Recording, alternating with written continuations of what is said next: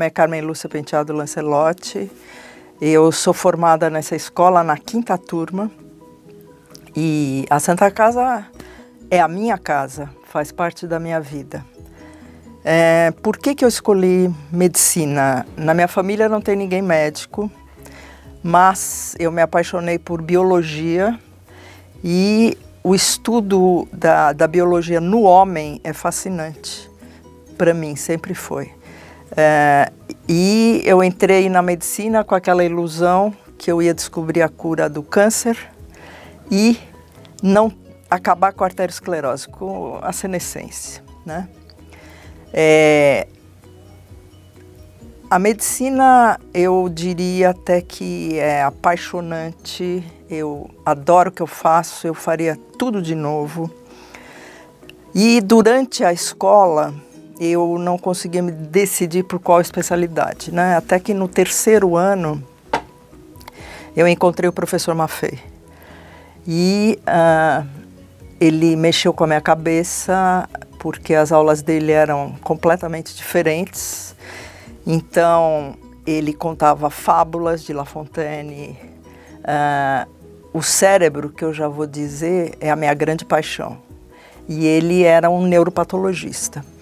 Então, nas aulas de neuropatologia, ele uh, colocava cada lobo cerebral como se fosse um dos anões, né?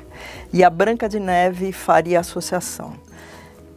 Eu achei muito interessante essa forma de, vamos dizer, motivar o aluno, porque é, além dele passar o conhecimento médico, ele também é, era uma pessoa muito culta e fazia a gente se interessar por música, por é, pinturas, inclusive cinemas. E eu realmente fiquei fascinada mas antes eu até tentei fazer neurofisiologia. A minha turma foi a única turma que o sexto ano inteiro foi eletivo. A gente podia escolher o que fazer e para onde ir.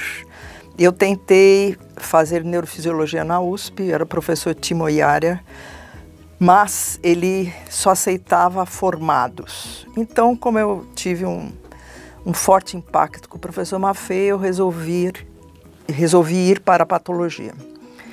É, a patologia é o estudo das doenças, né? Então, é, a gente saber por que acontece e é, é, é, como se fosse uma história de detetive, que aliás eu adoro Agatha Christie também, né? É, mas para fazer neuropatologia, eu tinha que fazer patologia, anatomia patológica. E é, também me apaixonei pela anatomia patológica e uma coisa que me fascina muito é o mundo microscópico. Então, é a, a relação das células, do microambiente. E, uh, voltando ao professor Maffei, como eu gostava muito de cérebro, a gente tinha toda semana cortes de cérebros de autópsia, né? Eu estava no sexto ano, aí ele me passou a faca, uma facona assim, né? E eu falei, doutor Maffei, mas por que eu? Eu não sei nada. Ele falou, minha filha, assim é que se aprende. Então, foi a primeira, assim, doação dele para mim.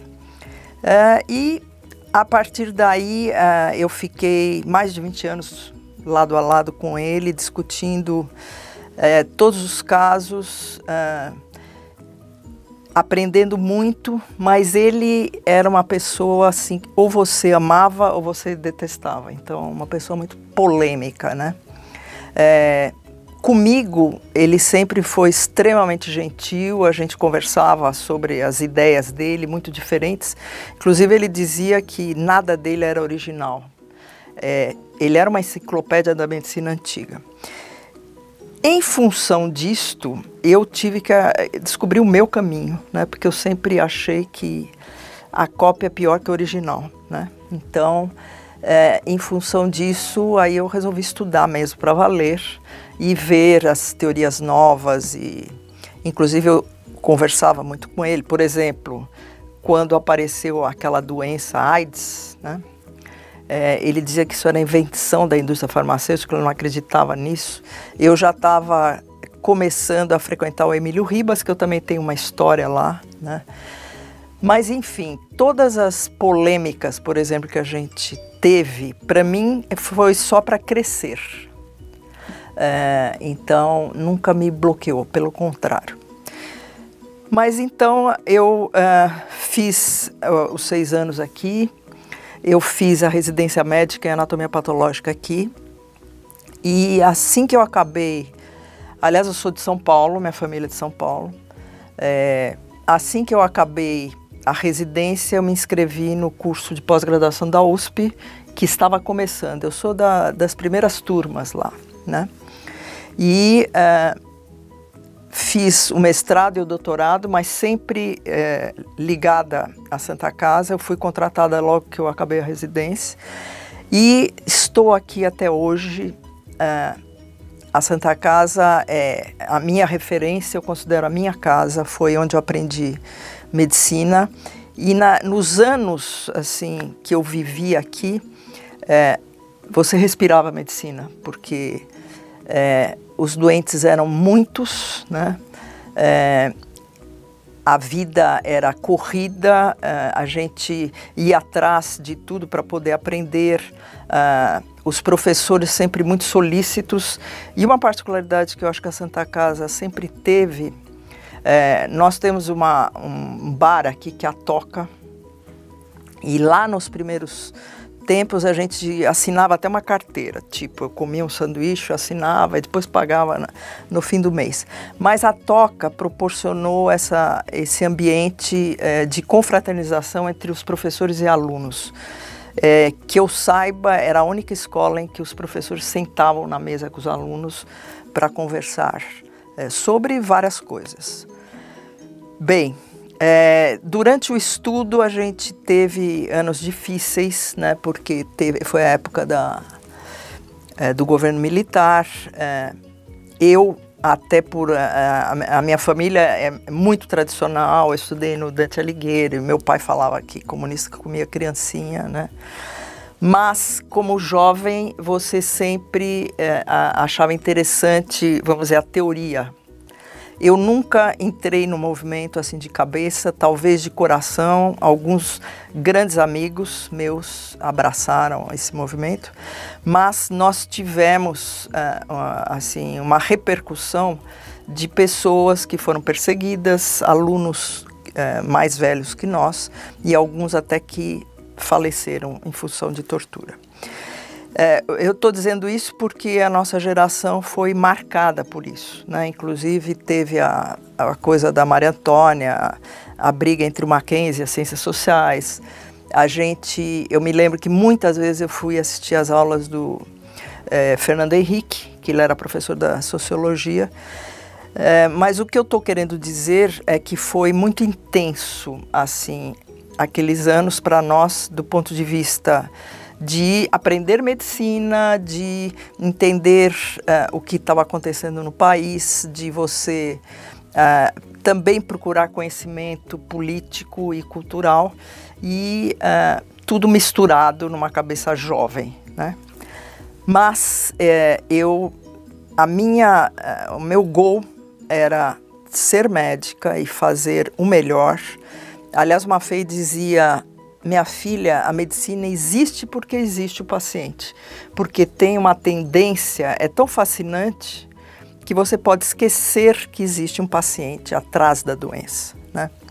Então, isso também foi uma coisa que sempre me balizou.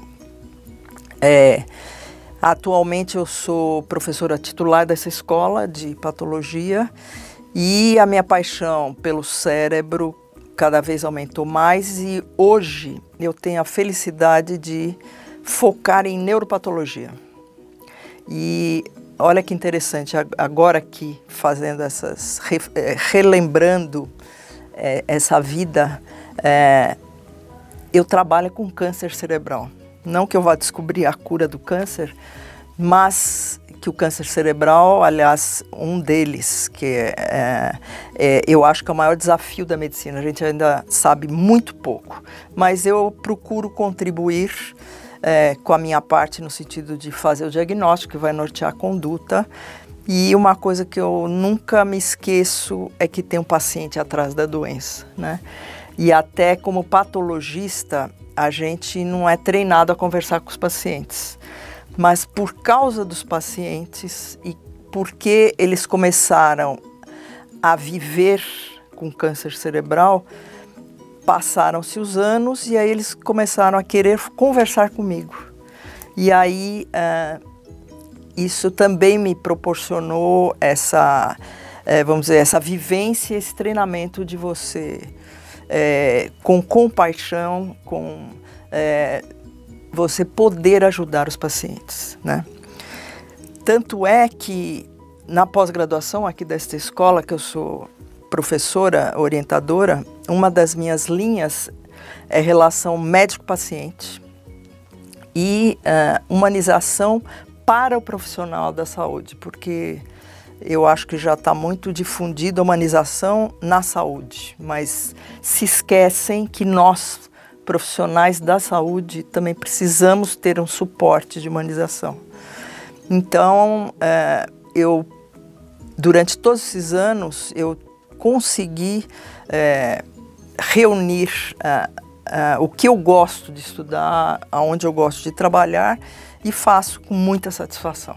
Faria tudo de novo. Como é a medicina hoje, como foi na minha época ou é, mesmo nos anos é, subsequentes. Eu, eu, tenho a dizer que eu acho que houve uma grande mudança. Por quê? É, até há, uns anos atrás, vamos dizer uns 5, 6 anos, é, é, foi havendo uma mudança paulatina né, entre os jovens, mas isso se acentuou muito no, nesses anos agora mais recentes. Eu não consigo mais ver esse amor pela medicina. É, é triste é, dizer isso, mas uh, eu vejo que a maioria dos jovens ele está interessado no sucesso, na, no, no reconhecimento e mesmo uh, na parte financeira, né?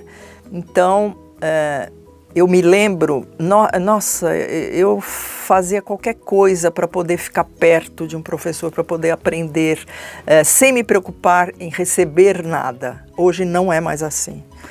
Inclusive, mesmo na carreira acadêmica, eu estou dizendo que eu tenho trânsito, é, é, principalmente na USP, na Unifesp, na Unesp, é, participo de muitas bancas, tenho muito contato, inclusive pesquisas em comum. É, isto não é só aqui, isso daqui é, está sendo um movimento que todos vêm sentindo, então eu não sei aonde se perdeu essa esse prazer por estudar medicina. Eu estou falando pelo conhecimento em si, né? É, então, é, hoje, na aula, por exemplo, aliás, eu vou até contar uma coisa interessante para vocês. Eu até vejo que os alunos reclamam, por exemplo, que está sendo dado um curso, né? Aí tem um professor, eu, eu participo muito do curso de neuro e no curso de doenças infecciosas.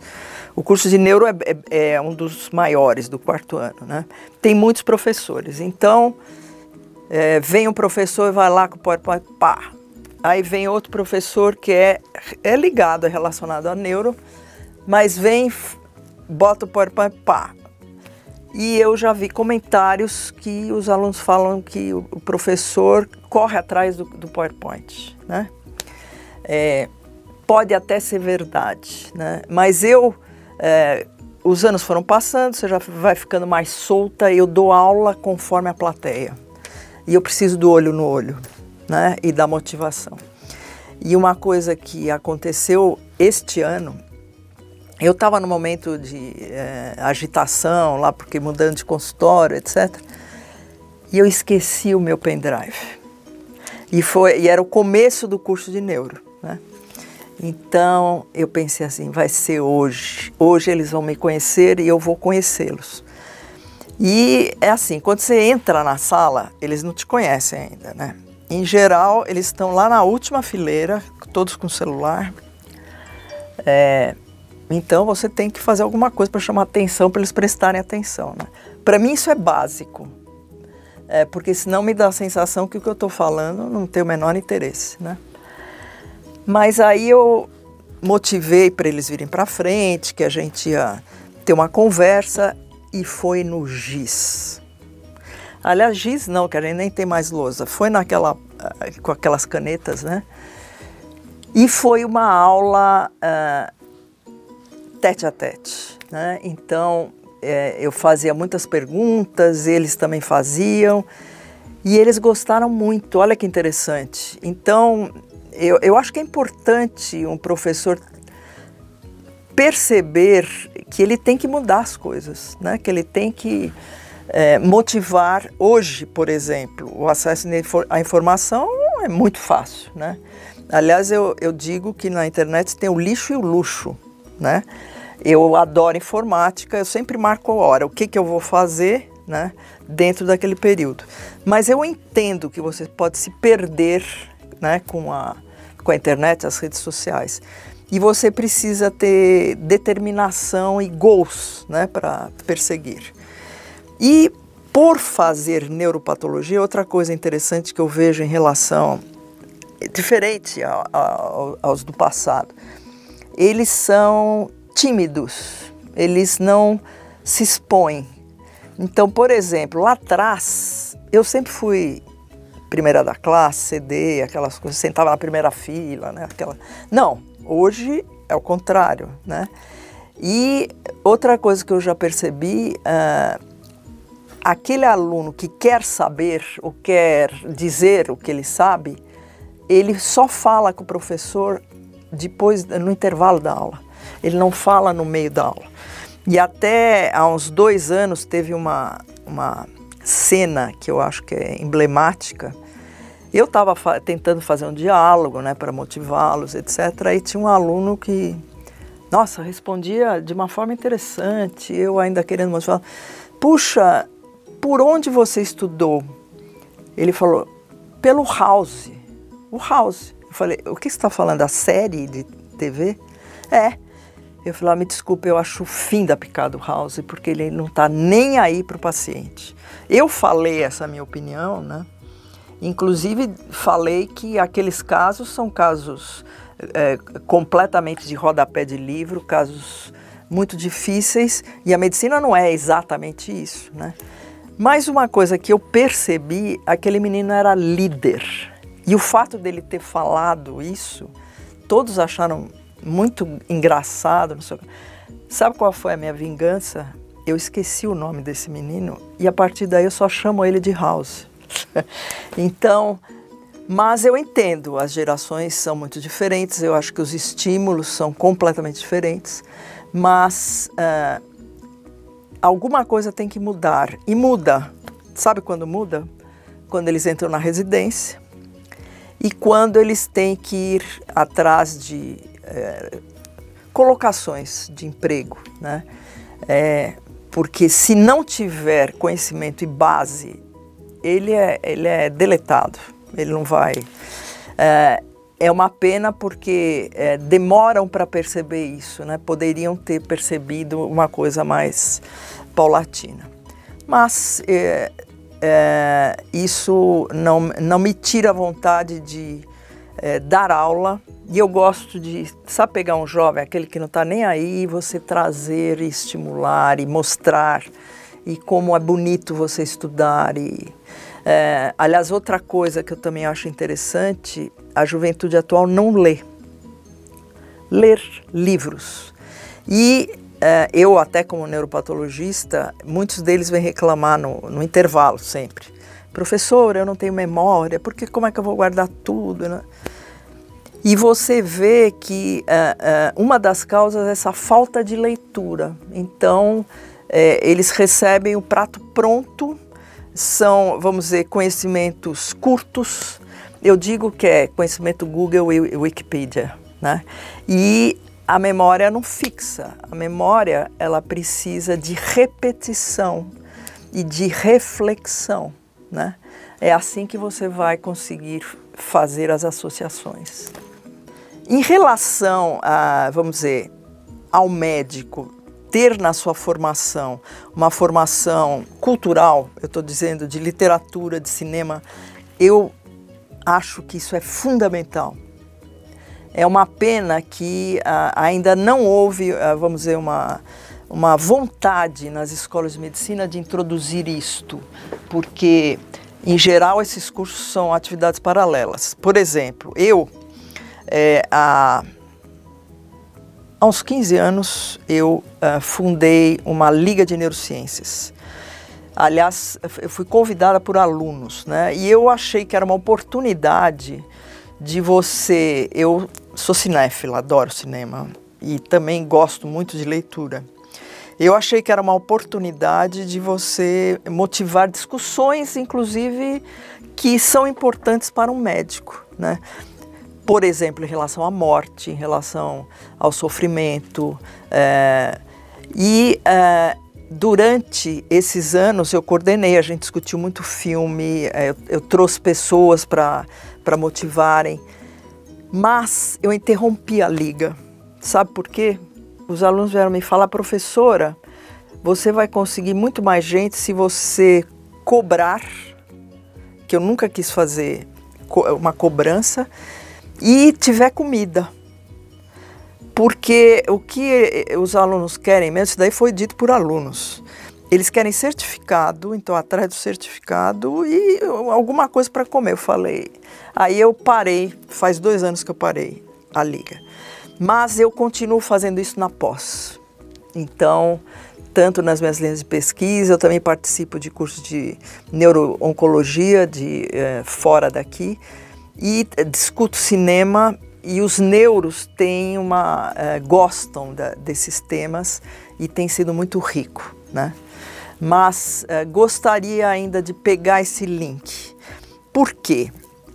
Até hoje eu percebo isso. Nós lá atrás a gente foi treinado a ser quase um robô, tipo, não leve o sofrimento do paciente para casa. Quando você chegar em casa, você tem que pensar em outra coisa, veja outras coisas. Mas eu acho que a gente tem que aprender a lidar com o sofrimento, porque é, primeiro você tem que estar equilibrado emocionalmente, senão como é que você vai conseguir ajudar um paciente? Então eu acho fundamental que houvesse, uma, vamos dizer, um olhar nesse sentido, é, mas fazendo parte da graduação. Vocês vão ter um retorno é, dependendo dos goals e objetivos que vocês traçarem. É, se vocês tiverem essa, essa percepção de que ser médico é, é muito, é, é vamos dizer, importante, muito pesado, é, é muito bonito, é, você tem que gostar de estudar, em primeiro lugar, que aliás é, é uma coisa que eu falo. Não gostou de estudar, então vai fazer outra coisa eu acho. Agora, é, não é, coloquem como gol é, ser famoso ou ganhar dinheiro, né?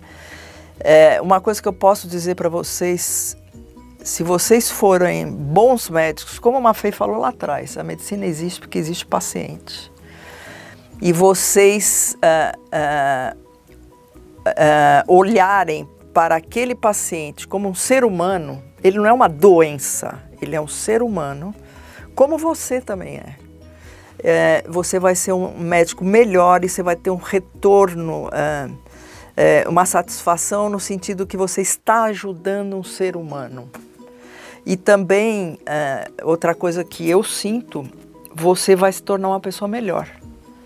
É, a, medicina, ela te dá essa oportunidade, você está ao lado do sofrimento e você passa a ter muitas reflexões sobre morte, dor, né? Que também acontecem com você, com a sua família. Uh, mas uh, eu acho que você terá a oportunidade de ser uma pessoa melhor e sendo uma pessoa melhor, você vai cuidar melhor do paciente com a doença, não a doença sozinha. É esse que é o conselho que eu daria. Ah, eu vou voltar para o Mafei é assim. Aliás, ele até hoje, ele ele está aqui, ó, falando. Eu me lembro que a gente era estudante, a gente vivia atrás dele, né? E ele falava uh, os conceitos dele de doença, uh, alguns bem uh, contraditórios, sei lá. Por exemplo, a úlcera gástrica você tem que tomar ácido clorídrico. Eu também tomei ácido clorídrico. E que ele dizia que você tem a gastrite porque você tem deficiência de ácido clorídrico. E, e nós, ex-alunos e que éramos, vivíamos atrás dele, era, ele era o nosso mentor. Aqui na farmácia da Santa Casa tinha uh, ácido clorídrico para vender a 50%. E uh, eu vivia com vidrinho na minha bolsa. E eu até, eu pus, uh, uh, o Mafei falava, coloque de duas a dez gotas num copo d'água, dois dedos e tome com canudinho para não afetar o esmalte dentário. Antes de você é, comer, por exemplo, uma, uma macarronada, comidas mais pesadas, uma feijoada, etc. E é, aconteceram dois eventos. Um deles, é, uma amiga minha, colega de turma, é, ela é, sempre usava é, remédio para desobstrução nasal. E aí eu, eu parei o carro e entrei até na casa da minha mãe, ela estava no carro, ela procurou dentro da minha bolsa e achou um vidrinho que era, o vidrinho era de, de descongestionante nasal. E ela, pumba, o ácido foi parar no pronto-socorro, porque queimou toda a mucosa, né? E o Mafei dizia, nunca mais ela vai ter rinite. Bom, não é bem assim. E a outra coisa que aconteceu com o ácido clorídrico, uma vez eu, eu deixei o, o vidrinho no estofado, o estofamento do carro ali do, do lado, ele furou o, o, o meu banco, né? Então, aquilo interessante, né? Como uma coisa que eu particularmente senti que me fazia bem para gastrite, né? Se você é, tomasse com parcimônia, como era recomendado, de repente pode queimar e, e fazer mal, né? Aliás, como tudo na vida, né? Eu acho que você tem que ter um balanço.